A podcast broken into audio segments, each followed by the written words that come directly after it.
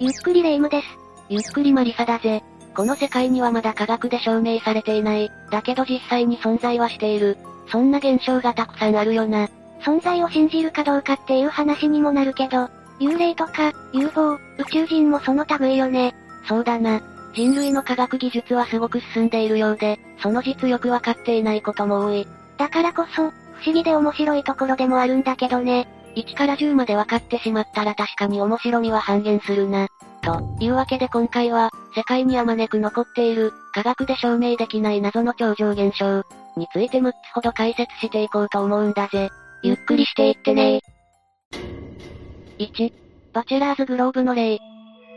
まず最初はバチェラーズグローブだ。それは何アメリカシカゴにある巨大墓地だぜ。あんまり人様のお墓にこういうのも良くないんでしょうけど、要は心霊スポットってことよね。そうだな。バチェラーズグローブでは心霊現象、怪奇現象が多発しているんだ。まあ、入り口の道路が封鎖されたのはそれだけの問題ではないんだけどな。どうして含みを持たせるのよ。余計怖いじゃない。怪奇現象の話に入る前に、バチェラーズグローブの歴史について少し触れておこうと思うんだぜ。そうね。それは知っておきたいわ。ここが正式な墓地として整備されたのは1864年のこと。それより前は小さな埋葬用の区画だったんだ。もともとそういう目的で使われていた土地ではあったのね。ああ。徐々に埋葬する人が増えてきたから、きちんと大きな墓地として整備しましょうね、ということになったんだぜ。なるほどね。名前も1864年の整備で、エバードンズからバチェラーズグローブに改められたんだ。バチェラーズグローブってもともとの名前じゃなかったのね。それにしても、以前から埋葬地だったってことは、何か起きても不思議ではない場所ってことよね。ただ、様子が変わっていったのはオープンしてしばらくしてからなんだ。最初の方は大丈夫だったの葬儀も毎週のように行われていたし、墓参りの人も来ていたからな。おごそかではあるものの、人が弔いの気持ちを持ってたくさん訪れていたんだ。本来、墓地ってそういうものよね。だが、悪い方向に変化していくのはあっという間だった。夜になると人が全く来ないのをいいことに、裏門に続く道が若者たちの密会の場所になってしまったんだぜ。墓地の裏で騒いだりイチャイチャしたりとか、信じられないわね。ただちょっとチュッチュして帰るとか、食べるだけみたいな人たちはまだいい。心ない人たちも多かったぜ。心ない人たちって何をしたのゴミをポイ捨てする、墓石を倒す、金になりそうな埋葬品を掘り返す。なかなか考えられないレベルの墓嵐だよな。せっかく森の中でゆっくり眠れそうなお墓だったのに、同じ人間としてそれができる感覚が知れないわ。悪ふざけと墓嵐は加速の一途をたどり、おごそかだった墓地は見る影もなくなってしまった。ほとんどの墓石が倒され、ついには管理事務所の権限で立ち入り禁止にまでなったんだぜ。立ち入り禁止って、お墓にお参りにも行けないってこともちろん、ずっとじゃない。嵐行為がなくなるまでという短期の予定だったんだぜ。そうよね。普通にお参りに来るだけの人たちもたくさんいるでしょうしね。だが、事務所の想定とは全く反対の方向に事態は向かってしまうんだ。どういうこと立ち入り禁止になってから、余計やらされるようになってしまったんだぜ。どうしてそんなことになってるの誰も入ってこないために、シカゴのギャングたちの密会の場所として都合が良かったのさ。まだ多少でも人目があった方がマシだったのね。時にはギャングたちの手で処刑された人の死体が見つかることもあったそうだぜ。ひえ、ギャングだけじゃなく、悪魔崇拝の宗教団体にも目をつけられて、怪しい儀式の会場にされることもあったみたいだ。その後には生贄にされた動物たちの死体が放置されていたんだぜ。みんな何やってるのここは亡くなった方が眠ってる場所なのよ。本当に考えられないよな。そんな歴史をたどったバチェラーズグローブで、ついに奇妙なことが報告され始める。奇妙なこと墓地の中で青白い光が踊るように動いていたとか、幽霊を見たとか、倒れていた墓石が勝手に戻ったとか、物が移動したとか、エトセトラだな。急に多すぎないいろんな怪奇現象が噂されるようになるんだ。でも、そんなことになったら余計に人が来なくなってしまうんじゃないのこれでギャングや宗教団体が来なくなるんだったらラッキーだけど、確かにギャングやカルトの密会場所ではなくなった。おお、でも、肝試しスポットになってしまったんだぜ。どうやってもバチェラーズグローブの治安は戻ってこないのね。そうだな。怖いもの見たさの若者たちが訪れるようになって、墓荒らしがなくなることはなかった。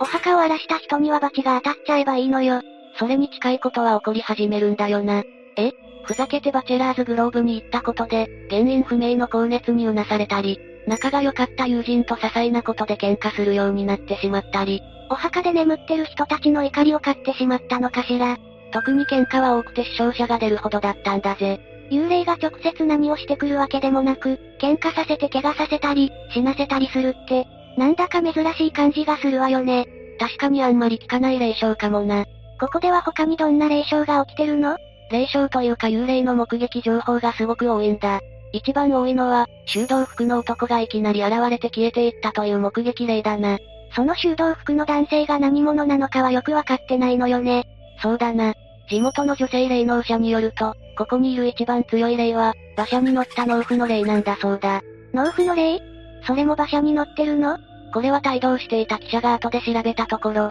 馬車に乗った農夫が、沼に馬車ごと落ちて亡くなった、という事件が1800年代に実際に起こっていたことが判明したぜ。その幽霊なのね。それから、墓石に座っている女性の幽霊の写真が地元新聞に掲載されて、話題になったこともあったな。新聞に心霊写真なんて今では考えられないわ。この女性にはホワイトレディ、バチェラーズグローブマドンナ、というニックネームが付けられているんだ。そんな親しみを込めた感じでいいのかしら。この女性は幼い子供を亡くしてしまい、悲しみのあまり自殺してしまった人ではないかと推測されているんだ。そうだったの。満月の夜には、赤ん坊を抱いて墓地を歩く女性も目撃されている。あれ赤ん坊女性と子供は並んで埋葬されているから、死後再会できたんだろうと思うぜ。そうだったのね。それは良かったわ。周辺道路では幽霊自動車が出現して、避けようとした結果事故に遭うということも起きてるし、霊の出現や怪奇現象は、墓嵐が始まってからということも考えると、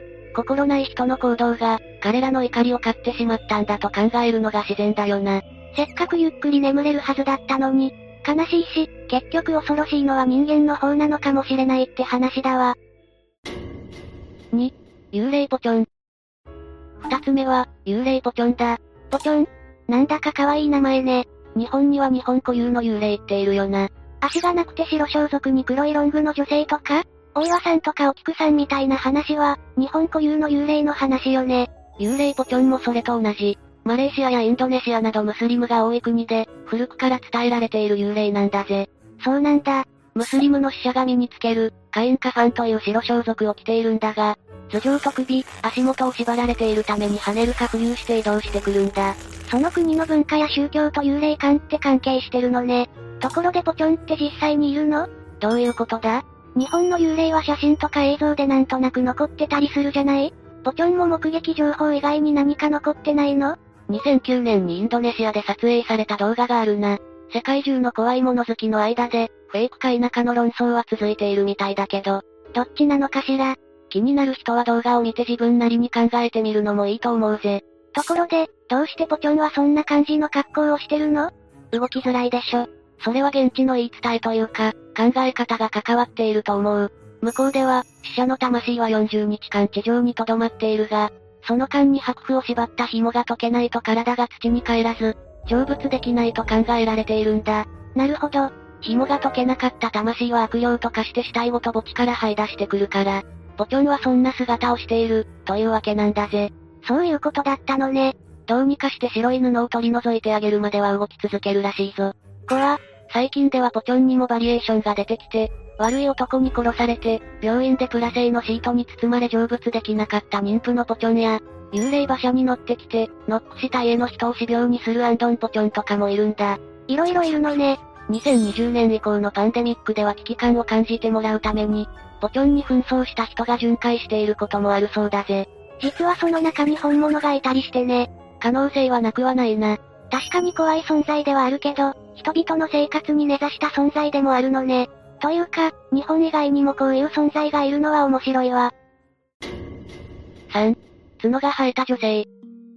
3つ目は、角が生えた女性だぜ。人に角が生えるのそうなんだ。インド中部の小さな村、マクリに住む60歳の女性はここ数年、頭部に生えた角のせいで、肉体的にも精神的にも苦痛を強いられている。ふむふむ、耳やばい氷さんの頭に、角のようなものが生え始めたのは2020年頃のこと。時間を追うごとに少しずつ成長してきたそうだ。肉体的にも苦痛ってことは、痛いの耐え難い痛みがあると耳屋さんは話しているぜ。それ辛いわね。他の人に病気のことを話しても信じてもらえないし、実際に頭の幹部を見ると、みんな驚くばかり。自分の苦しみや辛さを分かってくれる人はいないんだと、ひどく落ち込んでしまっているそうだ。正直、にわかには信じがたい話なんだけど、本人は苦しんでるんだもの。その気持ちはきちんと受け止めてあげるべきだわ。ところで、医者にかかったことはあるのもちろん、治療のため医師に見せたことはあるぜ。だが、誰に見せても理解できない、と問題解決には至っていない。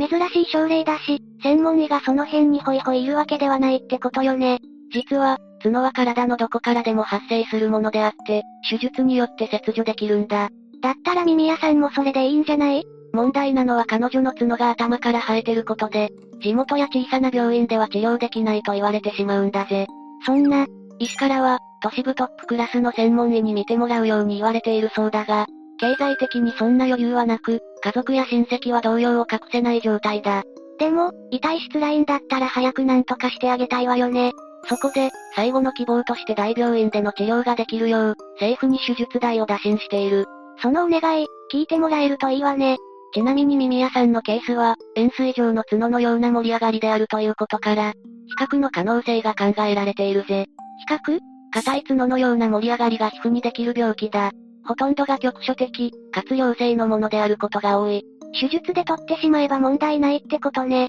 過去には、台湾でおばあさんの腕に長さ7センチもの比較が確認されたこともあるし、インドの男性は頭部から10センチの比較が生えたこともあった。症例がない、みたいな病気ではないんだ。強いて言えば、耳屋さんは角が複数あるのと、痛みを伴っているから、早く、大きくて設備の整った病院で検査できることを祈るぜ。ほとんどが陽性というだけで、耳屋さんのは何か問題があるかもしれないしね。できるだけ早く治療してあげてほしいわ。日本にいると医療費が高額すぎてとか、近くに専門医がいないとかって、ほとんど気にしたことがないようなことかもしれないけど、実は幸せなことなんだよな。そんな日本でも苦しんでいる人がいるんだから、世界に目を向ければ、そんなことも日常茶飯事なのよね。正直、幽霊がいるとかいないとかはどうでもいいけど、医療分野はもっと進んでほしいわ。科学はどこで何が繋がるかわからないし、幽霊や宇宙人を発見したことで、治せるようになる病気もあるかもしれないぜ。それはさすがに突起すぎない 4. 水が湧き出る木。4つ目は、水が湧き出る木だぜ。あれそんな感じのニュース、日本でもやってなかったよく覚えてるな。2022年の5月頃、富山県の公園で木の幹から水が吹き出ているのが見つかったんだ。そうよね。あれは何がどうなって水が出てたのあれは水道管にひびが入っていて漏れ出したみたいだぞ。木の内部には空洞があって、比較で水漏れしたもんだから、そこを伝って木の幹から吹き出したように見えたんだぜ。なるほどね。意外とシンプルな理由だったわ。奇跡的な確率だけどな。その話ではないの今回話したいのは、こんなちょろちょろって感じじゃないんだぜ。木からドボドボ湧いてる場所があるの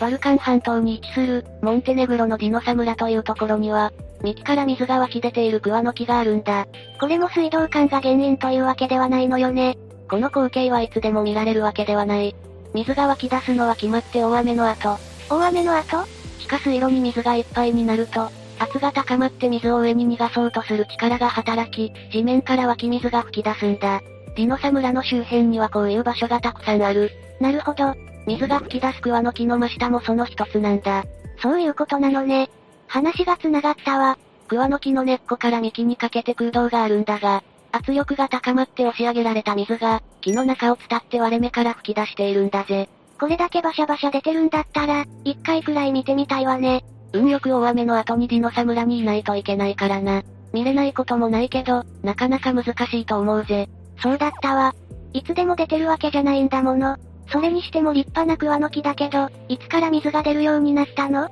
正確な時期は不明なんだが、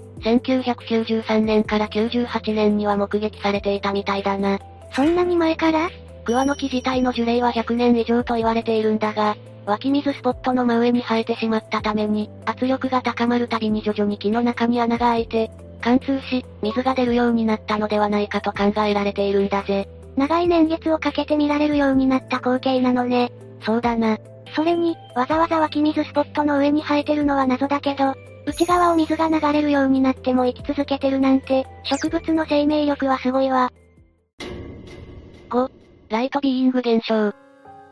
次は、ライトビーイング現象だぜ。ライトビーイング現象写真に、光っている奇妙なものが映り込む現象のことだ。心霊写真ってこといわゆるオーブとか、何かもやもやっとしたものじゃなく、はっきりと形を持った光が映り込むことを言うんだぜ。写真に出現する発光生物と考えられているんだ。世界にはそんなものがあるのね。名前のライトビーイングってどういう意味なの光ってるもの、だぜ。そのまんまだったわ。日本で写真に変なものが写ったっていうと心霊写真、つまり幽霊だと思われるけど、ライトビーイングは、どちらかといえばユーマと超常現象の間にある現象だな。生物よりなのね。妖精みたいな姿をした発光体で、世界中で目撃されているし、撮影されていることも多いから、なかなか存在確率の高そうな生物だと思わないか光る妖精がいるなら嬉しいし、会ってみたいわ。それから、妖精って言ってもいろんなイメージがあるけど、どんな見た目をしてるの手足のようなものが生えていたり、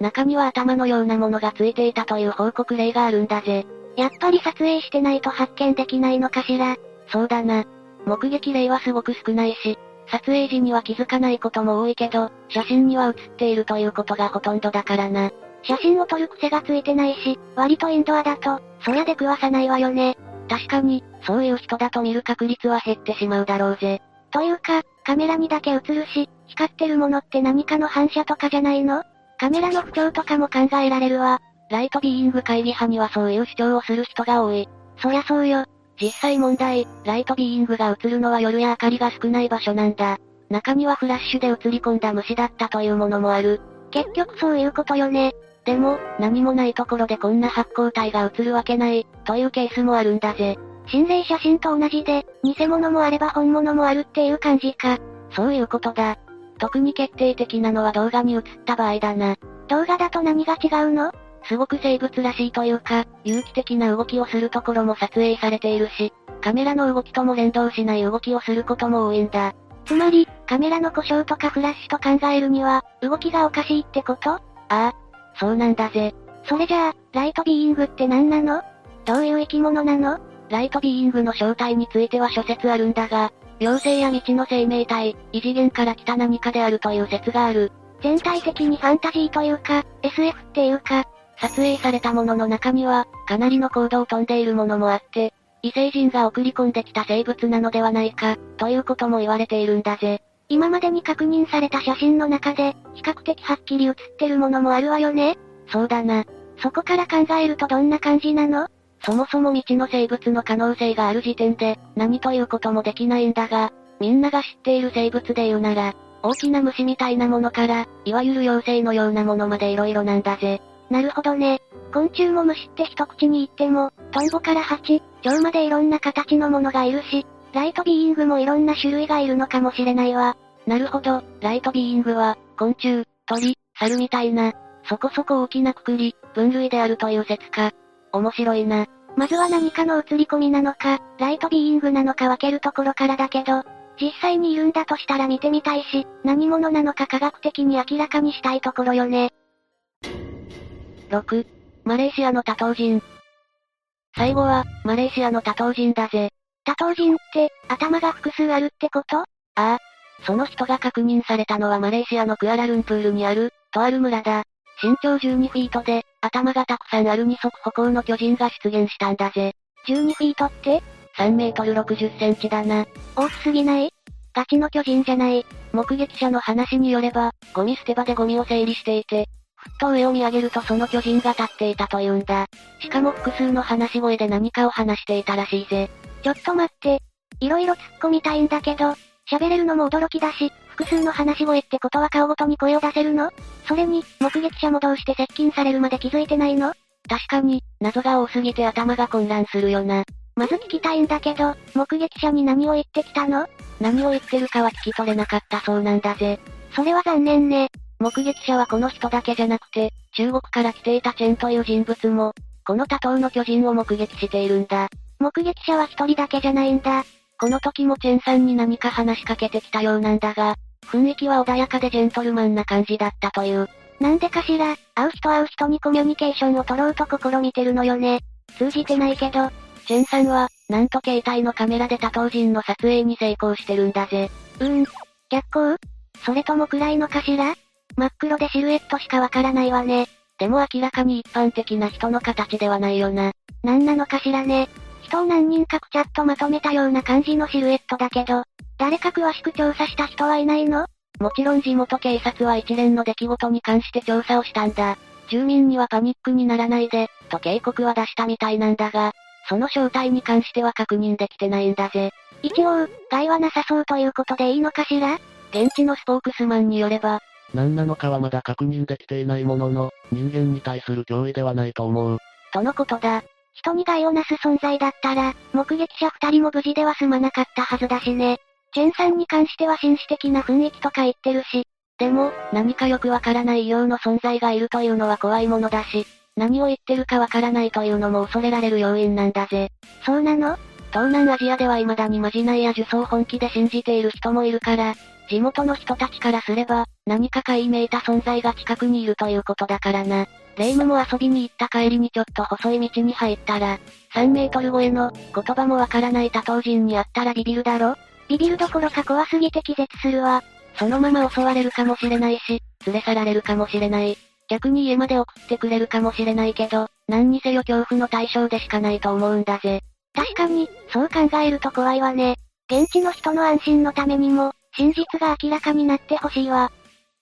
さて、今回は科学で証明できない謎の超常現象、ということで6つほど解説してきたぜ。不思議なことも怖いことも世界にはたくさんあるのね。謎のままの方が面白いこともあるけど、早く解決してほしいこともたくさんだわ。科学では説明できないけど、幽霊もユーマも宇宙人も存在しそうなんだよな。それに幽霊に関しては、いてもいなくても敬意を払ってほしいと思うぜ。個人が眠っているところを荒らすなんて、信じられないわよね。そもそも心霊スポットで騒いだり荒らしたりするのだって絶対ダメだし、鉄道も伏せ楽しんでもらいたいものだわ。そっとしておいた方がいい場所、というのは確実に存在する。それは生きてる人でも幽霊でも怪異でも同じことよね。そうだな。というわけで、今日の動画はここまで。動画が面白かったら、高評価とチャンネル登録をお願いします。最後までご視聴いただきありがとうございました。